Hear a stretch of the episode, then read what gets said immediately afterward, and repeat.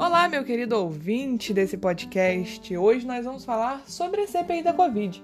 Esse assunto que está tão em alta, esse assunto que está dominando os noticiários, dominando a internet, e nós não poderíamos deixar de falar sobre ele, né? Bom, então vamos começar. A gente vai seguir a ordem cronológica que os depoimentos foram dados. Então vamos começar pelo Mandetta, seguido por Nelson Tais, Marcelo Queiroga. E aí na segunda semana começa com Antônio Barra Torres, o Fábio Van Garten e aí termina com o Carlos Murilo, presidente da Pfizer. Então vamos lá. Para não ficar muito extenso, então a gente pode destrinchar e levantar alguns dos principais pontos do depoimento de cada um, porque daria facilmente para fazer um podcast sobre cada um depoimento, mas como a gente não vai fazer isso, até porque senão a gente teria que fazer seis podcasts, a gente vai anexar tudo em um só. Então a gente vai levantar só os principais pontos do depoimento de cada um. O presidente da CPI, Omar Aziz, ele começa a primeira sessão lá com o ministro Luiz Henrique Mandetta, falando que o Pazuello informou que não vai poder ir à sessão porque dois de seus auxiliares estavam com Covid. Então ele entraria de quarentena. Depois a gente vai retornar essa figura tão importante. Depois a gente vai falar um pouco mais sobre o ministro Pazuello e levantar ali algumas sugestões do porquê ele está correndo tanto dessa CPI. Mas voltando ao Mandetta, voltando ao primeiro depoimento. O Mandetta ele fala por 7 horas e 22 minutos, um dos depoimentos mais longos. E a primeira coisa que ele fala, e que já chama bastante atenção, é sobre um aconselhamento paralelo que o governo tinha, que o presidente tinha. Ele fala ali que um dia ele foi chamado para uma reunião e quando ele chega já tem vários médicos, várias pessoas, inclusive o presidente da Anvisa, e que nessa reunião, desse aconselhamento paralelo que o presidente tinha, foi levantada a questão de baixar um decreto para alterar a bula da cloroquina. E aí, na hora que ele está prestando depoimento, ele diz que o presidente da Anvisa, Antônio Barra Torres, ele é contra e diz que é inviável. Mas a pergunta que fica é: qual o interesse que o presidente e o governo têm por trás da cloroquina? Por que, que ele mandou o exército fabricar, fabricar a cloroquina? São pontos importantes que eu acho, na minha opinião, que deveriam sim ser levados em consideração e investigados nessa CPI. É, depois ele diz que ele alertou o presidente, que os alertas foram ignorados. Enfim, o que dá pra gente tirar do depoimento do Mandetta é o seguinte: a gente sabia que o Mandetta ele ia e iria ficar contra o presidente. Isso daí não é uma notícia para ninguém. Então, a parte de maior responsabilidade, né, quem ia ter que segurar o rojão nesse depoimento, era a ala governista, que tem ali seus três governistas dentro da CPI. E aí, o que acontece é o seguinte, o Mandetta, ele já tem um discurso político, né? Então ele aproveita esse cenário da, da CPI para bater cada vez mais nesse ponto. Mandetta, antes dele ser médico, antes dele ser ministro, ele é político, ele foi político, então ele tem esse jogo muito aberto sobre a política, mas ele levanta ali questionamentos viáveis e muito importantes para se levar em consideração na CPI, como por exemplo a bula da cloroquina, que foi um assunto que se permeou durante vários depoimentos depois do Mandetta. Em determinado momento ali da CPI, ele diz que ele alertou o presidente várias vezes, porém esses alertas foram totalmente ignorados. Inclusive, ele escreveu uma carta e mandou ao presidente. Nessa hora que ele falou da carta, eu me lembrei do Michel Temer, que usa muito uh, um ditado em latim que diz que escritos ficam, palavras voam. Enfim, durante vários momentos ali, o Mandetta ele critica muito a postura do presidente. Ele é perguntado pelo senador Randolfo Rodrigues sobre se o posicionamento do presidente, a postura do presidente sobre as máscaras e a falta de isolamento social, né? Ignorando aí os grandes órgãos como a OMS, enfim. É... se isso levou o país para a situação em que a gente está hoje, né? Com um número altíssimo de duas mil mortes por dia, quando não passa de 3 mil mortes, e com 430 mil mortos. E ele diz que sim, e critica muito, inclusive, a postura do presidente sobre isso. O depoimento de Mandetta ele foi marcado por falas bastante uh, importantes, né, como eu já havia dito, mas eu acho que o principal ponto que a gente tem que levar desse depoimento dele, o que foi, digamos que uma surpresa, né, porque já se esperava ele criticando o presidente, já se esperava tudo isso, mas eu acho que o, a chave do depoimento dele foi sobre esse decreto, né, para alterar a bolo da cloroquina e sobre esse aconselhamento paralelo, que ele disse que inclusive o Carlos Bolsonaro, o filho mais novo do presidente, estava nesse aconselhamento, fazia parte desse aconselhamento paralelo, assunto tal que depois é retomado mais para frente em outros depoimentos da Covid. Bom, e só mais uma coisa, o depoimento de Pazuello foi remarcado para o dia 19 do 5, mas isso a gente vai falar depois.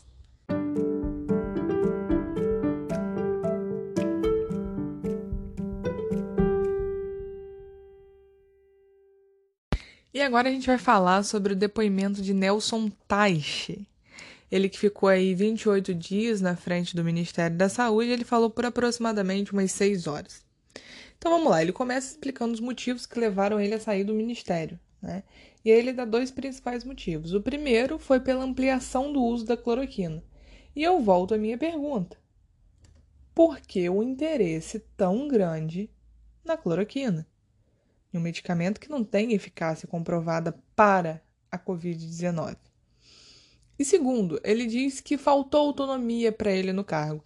Inclusive, tem uma cena bastante emblemática que é quando o Taishi ele está dando uma coletiva de imprensa e aí um dos repórteres pergunta a ele sobre a opinião dele sobre a flexibilização que tinha liberado, se eu não me engano, academia, salões de beleza, alguma coisa assim.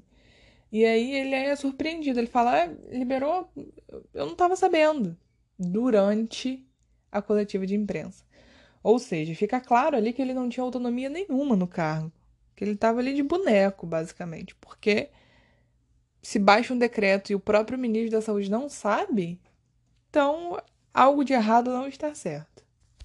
Quando ele é perguntado sobre é, a produção de cloroquina por instituições públicas, né, ele disse que foi um assunto que não chegou até ele, que ele não tem conhecimento do assunto. Depois ele critica as posições de Bolsonaro, não diretamente, ele apenas diz que tem posições diferentes sobre o distanciamento social, o isolamento social, o uso de máscaras, enfim, tudo isso que a gente vê até aqui. Ele afirma também que a tese da imunidade do rebanho é um erro, que não deveria nem ser uma tese. Bom, Tais em todo o depoimento, ele se mantém bastante apático, como em toda a sua passagem pelo Ministério da Saúde. Sua breve passagem, né? Mas foi uma passagem. É, por diversas vezes, os senadores faziam as perguntas, ele falava: ah, Eu não me lembro desse episódio, eu não consigo responder, não é da minha ossada. Enfim, isso acabou levando à irritação de alguns senadores. Falaram: Nossa, mas você está aqui para responder, como que você não lembra? E ele sempre ali bem apático na sua função ali de, de testemunha. Foi como todo o ministério, ele bastante apático, todas as suas declarações. Agora, uma situação bem emblemática que aconteceu durante essa sessão foi a discussão da participação da bancada feminina na CPI. Brevemente, o que aconteceu foi o seguinte: uh, nenhuma mulher foi indicada para ser titular ali, né, da CPI, nem para ser suplente. Mas elas queriam fazer perguntas também. Elas não queriam nem ter o direito de votar, já que elas não faziam parte efetivamente da CPI. Mas elas queriam apenas fazer perguntas. E isso foi acordado na sessão anterior com o presidente da sessão, Elmar Aziz. E aí, quando ele dá o direito a uma das mulheres fazer a pergunta, os senadores governistas ali, principalmente Ciro Nogueira, eles atacam muito a participação da bancada feminina na CPI, sendo que elas só queriam fazer uma pergunta. Elas não queriam nem ter o direito ao voto da CPI. Elas apenas queriam perguntar para o testemunha. E isso já tinha sido acordado com Omar Aziz numa sessão anterior. Então foi demorou ali uns 15, 20 minutos, a sessão teve que ser suspensa porque a discussão ela, foi bem grande. E é uma, uma, uma questão interessante da gente se pensar sobre a participação feminina né, nessas grandes sessões emblemáticas que permeiam aí o nosso país.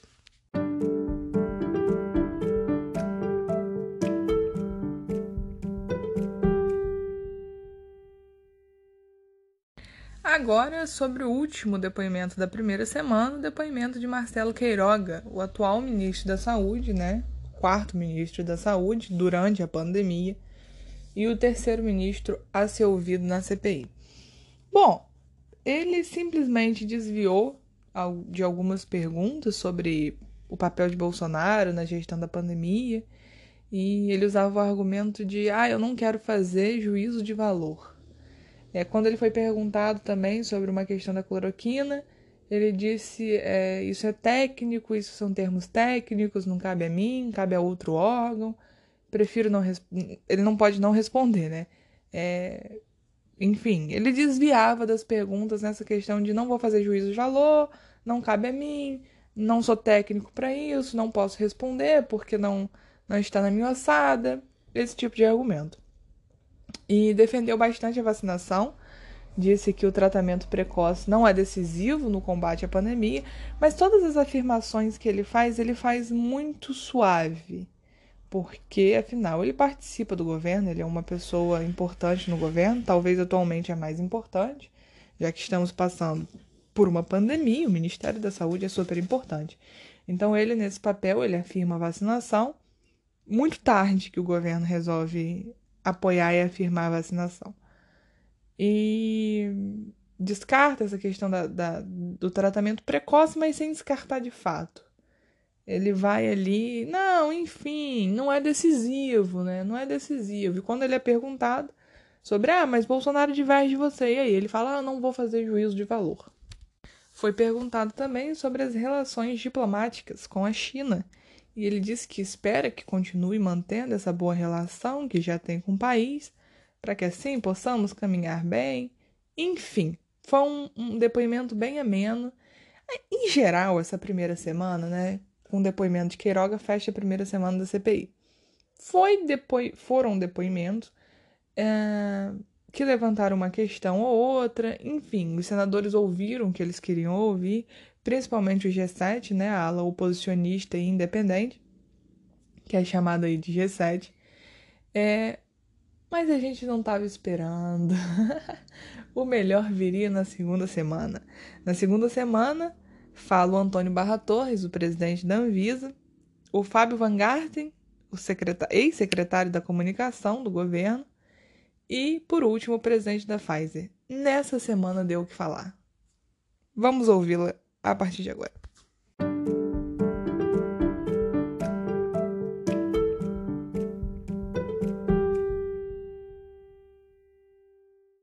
Bom, começamos a segunda semana com ninguém mais, ninguém menos que Antônio Barra Torres, presidente da Anvisa. Bom, os principais pontos foram o seguinte: ele divergiu de Bolsonaro sobre a vacinação e o combate à pandemia. Ele disse que prefere acreditar na ciência e confirmou a reunião para alterar a bula da cloroquina e ainda explicou a negativa da Sputnik 5, perdão, a Sputnik V. É, vamos lá. Ele, a primeira coisa que ele fala é sobre tratamento precoce. Ele disse que são métodos que não são eficazes, que não devem ser usados e que ele diverge do presidente nisso. Ele até fala que a conduta do presidente difere da minha e temos que nos vacinar e a população não pode, não deve se orientar por essas falas do presidente. Ele defende ali ferrenhamente a vacinação, ele diz que o desejo dele é que as pessoas briguem para se vacinar. Vacine as pessoas a todo custo, porque é o único meio aí da gente sair dessa pandemia, o que é verdade. E aí eu acho que o grande ponto da entrevista, perdão, do depoimento dele foi a confirmação da reunião para trocar a bula da cloroquina.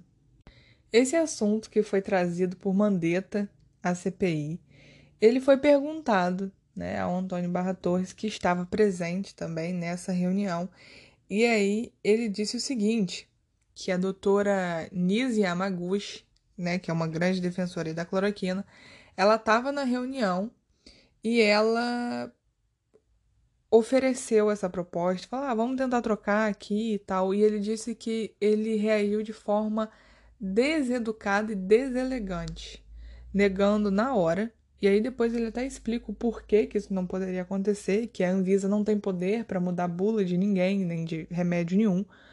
Afinal, esses remédios pertencem à fabricação, enfim, ele dá toda ali a, a explicação técnica de que por que isso seria inviável além do óbvio, né? E sobre a negativa da Sputnik V, ele diz ali que está aguardando que a empresa ela mande mais documentos, né? Que eles, eles a Anvisa é, chegou à conclusão de que os documentos eram inconclusivos para que fosse permitida a vacinação com a Sputnik V. Então ele diz que está esperando esses novos documentos para abrir, né, reabrir a análise sobre essa vacina. O Antônio Barra Torres também foi bastante questionado sobre as questões das aglomerações, porque em mais ou menos ali, se eu não me engano, em março de 2020, no iníciozinho da pandemia, ele apareceu no meio de uma aglomeração sem máscara ao lado do presidente. E aí a sua resposta foi o seguinte: ele disse que foi um ato totalmente inadequado e que hoje ele tem a plena consciência de que se pensasse por mais cinco minutos teria feito diferente. E aí ele justifica dizendo que no dia ele estava no Palácio do Planalto para uma reunião com o presidente e aí acabou acompanhando ele quando ele decidiu encontrar os apoiadores. Ele ainda disse ser totalmente contra qualquer tipo de aglomeração.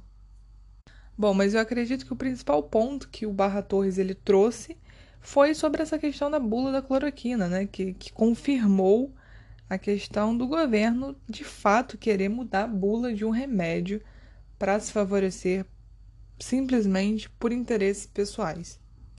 Meu amigo, se você acha que o caldo estava grosso até aí, aguarde as duas próximas cenas desse capítulo.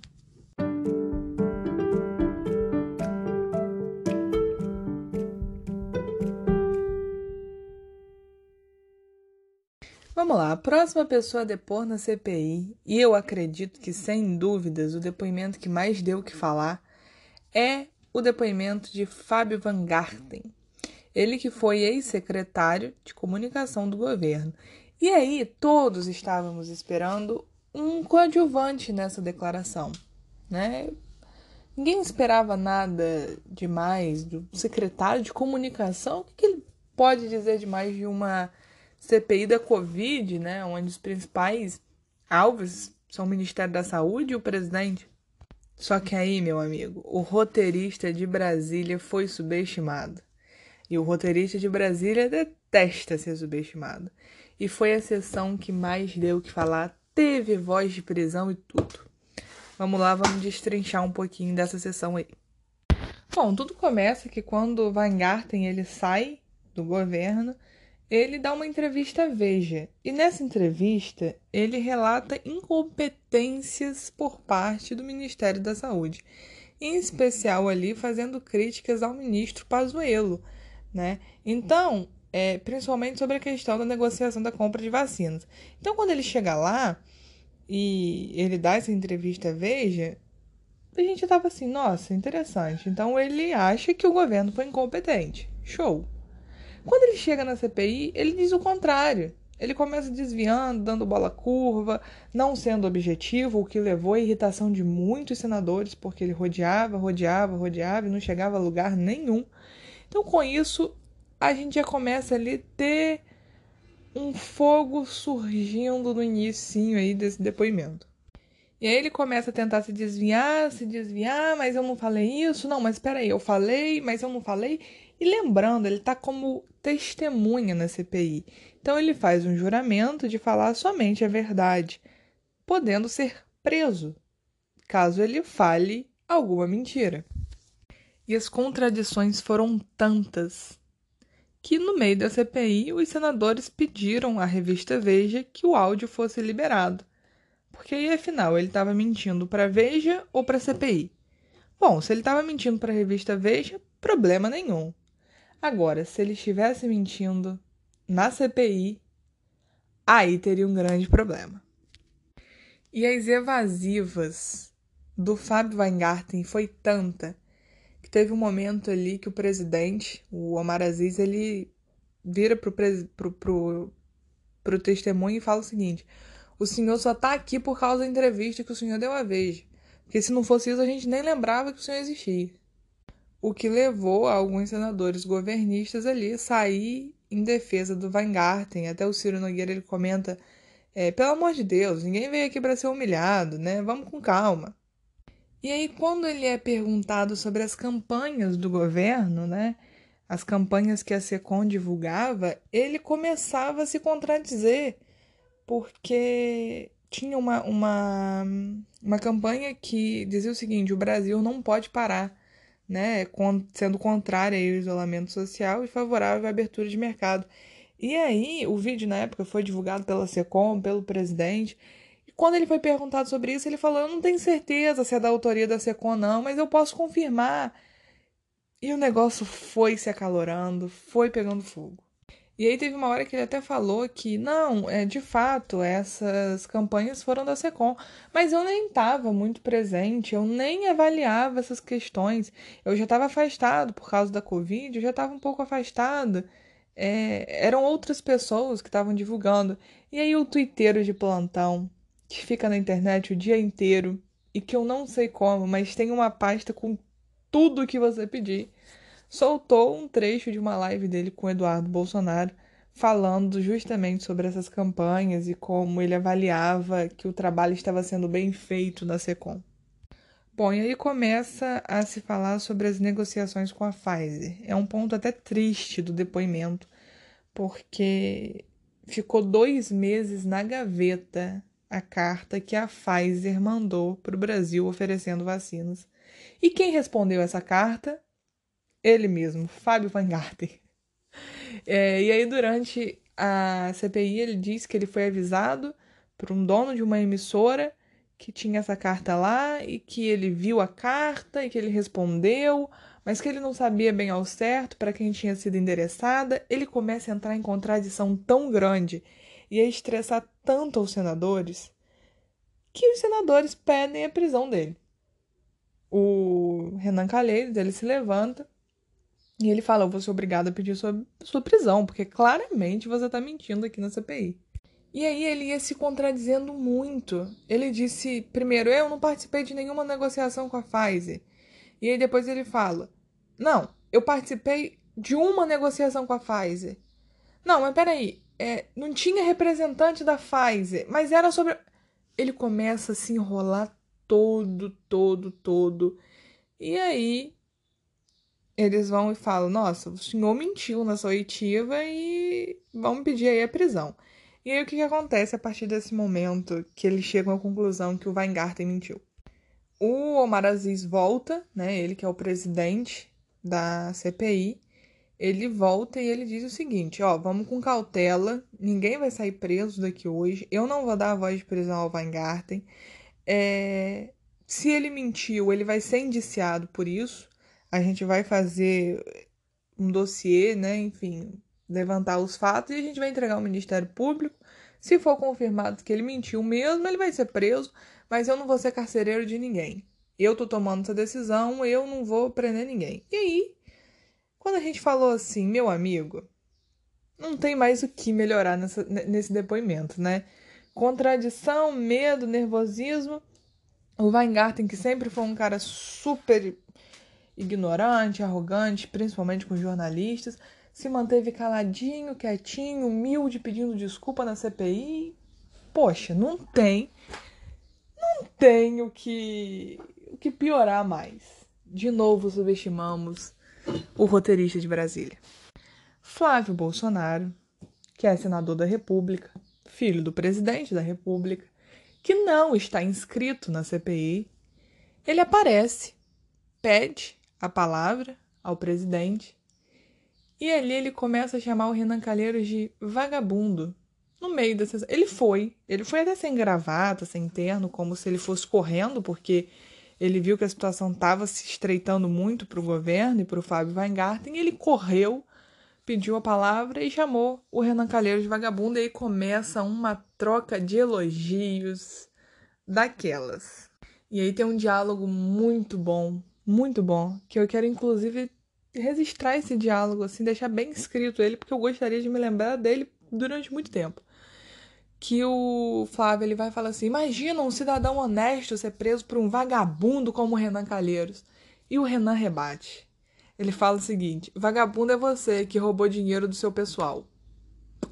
E começa uma troca de farpas terrível. Flávio sai, a sessão é suspensa e logo depois a sessão termina.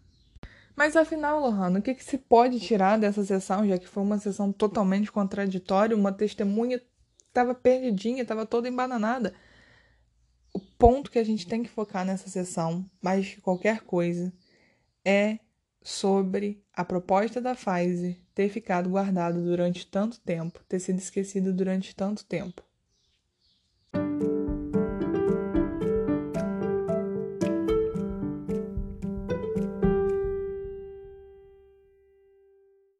E aí vamos para o último depoimento da semana, que foi o depoimento do Carlos Murilo, presidente da Pfizer na América Latina, e aí eu vou ser bem breve, porque teve um único ponto, e eu acho que é o único ponto que a gente tem que se debruçar sobre, que é a Pfizer ofereceu vacinas ao Brasil desde agosto de 2020 e ofereceu para que um milhão e meio de vacinas tivesse chegado em dezembro. Ou seja, nossa vacinação poderia ter começado dois meses antes. A quantidade de vidas que poderia ter sido salvas se essa vacinação tivesse começado dois meses antes. Um milhão e meio de vacinas em dezembro, 3 milhões até março e 14 milhões até junho. E aí você pode falar assim: ah, Lohana, mas a gente vai conseguir os 14 milhões de doses da Pfizer? Vamos com meses de atraso, enquanto vidas poderiam ter sido salvas, com preço muito maior quando a gente poderia ter comprado por um preço menor. Ah, Lohana, mas não tinha nenhuma comprovação de que a Pfizer era eficaz. Não tinha nada, a Anvisa não tinha nem aprovado. Ué, mas se a gente seguir por essa lógica, por que, que o governo adquiriu as vacinas de Oxford, então? Da AstraZeneca? Por que adquirir da AstraZeneca quando a Anvisa ainda não tinha liberado? E por que a Pfizer não? O que aconteceu e ficou muito claro no último depoimento à CPI foi que o governo recusou vacinas. A partir do momento que ele ignora, que ele vê que está ali, ele prefere não responder. E foi endereçado para algumas pessoas, não foi só o presidente, foi endereçado ao vice-presidente, ao ministro é, Paulo Guedes, endereçada ao ministro Pazuello. A partir do momento que ele tem a ciência de que aquela proposta está ali e ele escolhe não responder, ele está assumindo um risco. Um risco de ficar sem vacinas, um risco de começar a vacinação tarde, um risco de deixar as pessoas do seu país morrer por uma vacina que já existe. Ou melhor, por falta de uma vacina que já existe. O Carlos Murilo ele levanta outras questões durante seu depoimento, mas eu acho que o principal fato que a gente tem que se apegar e a gente tem que levantar e, enfim, se debruçar de fato sobre isso que ele falou é sobre a questão de ter sido ignorada a proposta da Pfizer quando a gente poderia ter começado a vacinação em dezembro.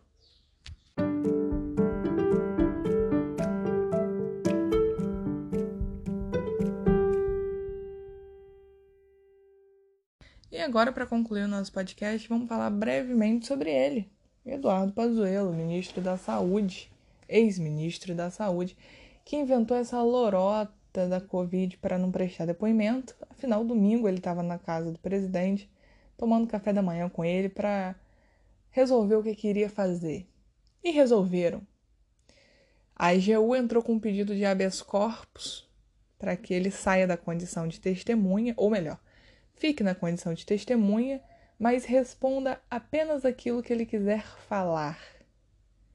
Enfim, Pazuello está com medo. Pazuello fugiu. Inclusive ressuscitaram aí um vídeo de Onyx Lorenzoni, ministro da Casa Civil, onde ele diz em 2015, se eu não me engano, que ah, quem não deve não teme, que só perde o direito de ficar calado quem é culpado.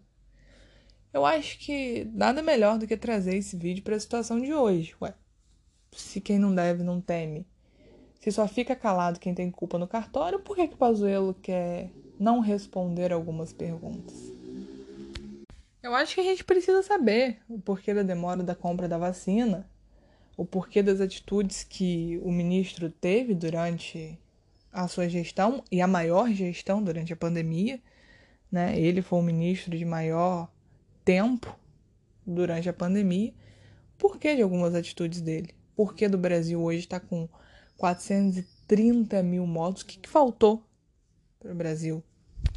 O que mais me chama a atenção é como o Pazuello se engrandecia para os jornalistas, né, para a imprensa e pegava aquele tom dele firme, forte, agressivo, muitas vezes. E agora ele está correndo, correndo de depor. Afinal, como diz Onyx Lorenzoni, quem não quer falar alguma coisa tem.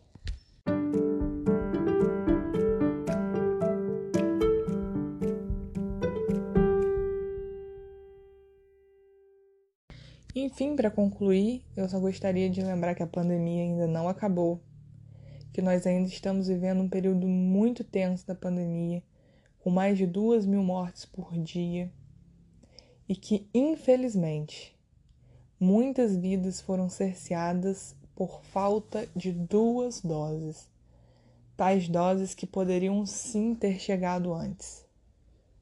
Por pura negligência muitas vidas foram perdidas. E eu acredito que mais do que o sentimento de tristeza, fica-se um sentimento de revolta. Revolta por aqueles que se foram, enquanto a cura, ou melhor, a prevenção, já existia. E não vem com essa de, de cloroquina, de vermectina, de seja lá o que for, até porque se funcionasse, novamente, a gente não teria 430 mil mortos. Ah, mas eu me, me, me curei tomando cloroquina. Conheço gente que se curou tomando água. E aí? A água é 100% eficaz para a Covid? Não diminua essa doença. Não brinque com essa doença. Não faça piada com essa doença.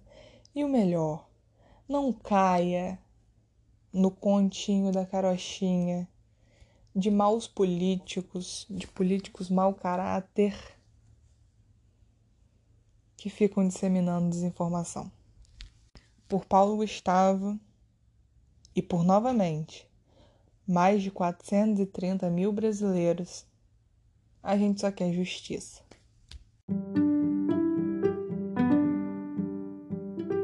Muito obrigada a você que me ouviu até aqui. Desculpa se o podcast por final foi pesando um pouco mais, é porque é sempre um assunto muito difícil de se falar. E infelizmente, nessa situação não tem como dividir a emoção da razão, porque não dá para ser racional